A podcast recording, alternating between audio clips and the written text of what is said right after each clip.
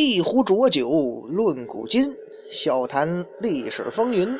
嗨，各位好，欢迎收听文昌书馆为您带来的节目，我是主播君南，说水浒，道好汉。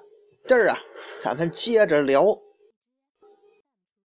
上一回呀，咱们聊了这位铁扇子宋清啊，宋江宋大哥的亲弟弟呀。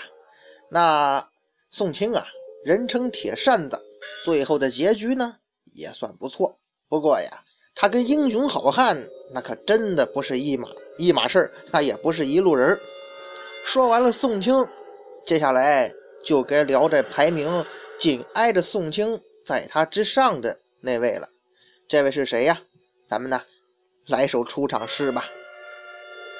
这个五短身材，黑面皮，铁锹感觉泰山鸡，光州庄户陶宗旺，古怪人称九尾龟。哎，这是说的谁呀？此乃梁山排名第七十五位的头领，这个地理星。外号人称九尾龟的陶宗旺，这九尾龟陶宗旺啊，他在梁山上是负责修城啊、住寨呀。哎，简单来讲吧，此乃梁山坡上影响力巨大的一 包工头。这陶宗旺的这个星宿啊，叫地理星。这地理啊，就是咱学那地理那俩字儿。这地理性是说这陶宗旺性格很理性呢，还是说他做事有条理呢？或者说他就是个修理地球的？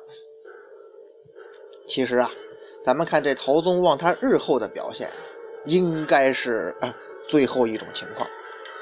呃，之前呢，网上曾经有过一种言论嘛，说这梁山是农民起义吗？一百单八将里头啊，没几个农民。能称得上农民的，陶宗旺算一个。其实啊，修理地球这个词儿啊，恐怕离咱们现在生活的人，就是起码在咱们的视线中啊，消失好像很久了吧。这个呀，其实是对干农活的农民呢一种略带善意的小讽刺。不过呀，陶宗旺这个农民，他修理地球，他可不是一般的苦干。人家是干出了大成就的，哎，就算是修理地球的，那也是修理地球之中的翘楚啊。咱说一下这陶宗旺的绰号“九尾龟”，这什么意思呀？九尾龟嘛，其实原本呢是一种神龟，当然了，可不是忍者神龟啊。这种龟呀，跟陶宗旺原本是不搭边的。可是呢，人陶宗旺这人有特点的，他身材啊。粗壮黑矮，干起农活来呢又不惜气力。只见他塌下腰，拿好架势，抡起大铁锹猛干呐。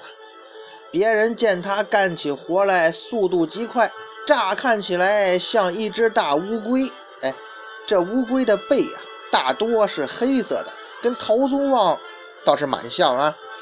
飞快地挥动双臂，就像多长了几条尾巴似的。因此呢。才得了这么个绰号，叫九尾龟。这九尾龟陶宗旺啊，在《水浒》书中是第四十一回出现的。当时啊，宋江等人呢大闹江州，在回梁山的路上，路过黄山门的时候啊，遇到了四个占山为王的强盗。这陶宗旺就是其中之一，也是排名最后那个。说到这儿了，可能有的朋友沉不住气了。那这陶宗旺到底是何许人也呀？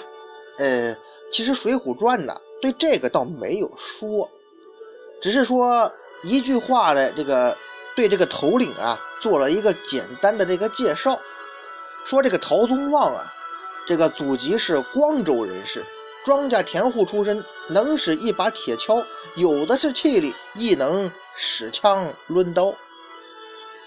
这就是这陶宗旺。寥寥数语的简历啊，不过呢，呃，老陶啊，您也不要太伤心，是吧？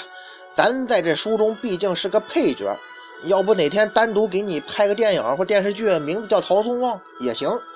但是呢，咱既然在《水浒传》是配角了，做配角吧，就要有觉悟啊。本身呢，咱这配角吧，你要是抢主角的戏，你怎么在《水浒传》这个江湖上混呢？是不是？莫说是你老头，就是那黄山门的老大魔音金翅欧鹏，其实也是个配角。不过呀，欧鹏这个配角戏份倒是蛮重啊。咱们后文分解哈。再说老头陶宗旺，他是一个没有一句台词的配角中的配角，路人甲甲甲。他的出现呢，实在是就是为这梁山坡一百单八将给凑个人数、贡献名额的。虽然说人老头那是个配角，但是啊，他的出现也让咱们不得不注意到一个问题呀。嘿，就是前面我提过一嘴哈，咱们说这梁山坡它是农民起义哈，呃，起码在现在历史书上是这么定义的，这个《水浒传》是描写农民起义的小说，是不是？教科书上这么说的。可是啊，梁山坡里头绝大多数头领他并不是农民呐，有地主，有恶霸，有这个官员，是不是？陶宗旺人反而是有限的几个农民之一。要说农民起义呀，人陶宗旺都当之无愧。梁山坡呀，他不过是用陶宗旺这些人呢，他们这个农村户口嘛，现在农村户口值钱了，所以呢，给自己淘换一个农民起义军的称号。就像现在很多工厂啊，有的自称什么福利工厂，呃，意思是说呀，我们这个厂子里的工人呢，主要是残疾人担任骨干，是吧？这个造造福一方嘛。福利工厂，可其实呢，咱说，你要是一百多人的工厂，你就三五个残疾人，你还都安排在门卫、清洁员这种对主要生产不是很重要的工作岗位，嗨，叫什么福利工厂啊？目的呢，就是为了少交税，骗国家补助呗。所以说呀，要说梁山坡是农民起义啊，恐怕，哎，这个做法就跟那些不良工厂。那是如出一辙了。当然了，有的朋友会说了，这梁山坡是农民起义这种说法，那是后来人提出来的呀。这错误不能强加到宋江大哥头上，人家没准自个儿没这么想啊，是不是？你毕竟作为宋江来说，只要有人慕我宋江之名来投奔就行，是吧？咱也让自己身边这两大江湖帮派看看俺宋江的江湖影响力啊。至于你到底是农民还不是农民？没那么重要。话说啊，在经过这相识之后呢，陶宗旺就跟着欧鹏等人呢上了梁山。到了梁山后啊，第一次排名，陶宗旺是排在最后的呀。由于那个时候呢，并没有很明确的工作分工，也没有安排他具体干什么工作。而在朱富和李云上山的时候呢，梁山坡进行了第一次细的分工。陶宗旺就被分配去干嘛了？命令陶宗旺把总监上掘港岔、修水路、开河道、整理远子成员、修山前大路。他原是庄户出身，修理酒罐。嘿，就是说咱们说的嘛，干包工头去了。这梁山坡的高层领导们怎么知道陶宗旺能够胜任这份工作呢？因为呀。陶宗旺的武器呀，就暴露了老头你在这方面那是有特长的。那位说了，陶宗旺什么武器啊？这老陶啊，他的武器就是咱们平常很常见的大铁锹。这件武器其实说普通吧，它也不普通。它特殊在哪儿呢？那平时也见不到啊。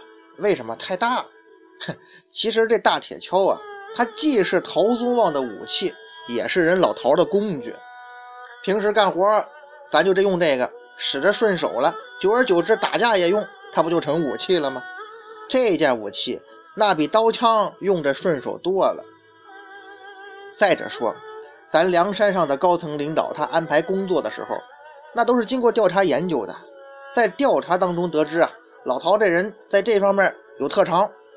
怎么能放过这么专业性的人才呀？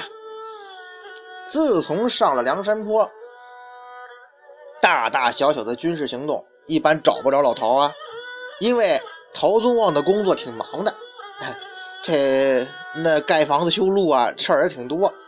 再说了，梁山上冲锋打仗能用的头领也太多了，是吧？能替可可是能替换我老陶干我这专项土木工作的人几乎没有啊。至此之后啊，老陶陶宗旺他就专心致志地负责各个大项目了。梁山也被建成了固若金汤的要塞，咱得说老陶你功不可没呀。后来梁山招安了，梁山泊大队人马离开了梁山，陶宗旺的特长那发挥不出来了，咱没老窝了吗？于是老陶就失业了。现在陶宗旺你只能收起这大铁锹，作为这个。挖泥掘土的工具这方面的性能恢复它作为杀人武器的功能了，而陶宗旺也逐渐的转变了思想，从一个包工头向一名前线作战的头领转变了。但是啊，没等到老陶适应这一线作战领导的头领啊这个身份，残酷的征方腊之战就开始了。陶宗旺的武功实在太烂了。又疏于练习，哎，他在这个征方腊战争的润州之战当中啊，他是被乱箭穿身，他不幸身亡了。老陶啊，这大铁锹你抡得再快，它也不如弓箭快呀，是不是？再者说了，您让一个搞土建工程的包工头，一个土专家，您到战场上去杀敌，那不第一个死才怪呢。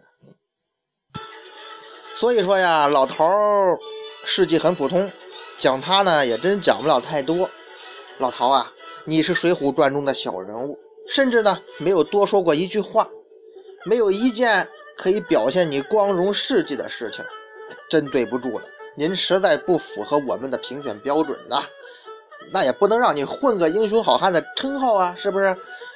要不我们家那房子您给翻修翻修？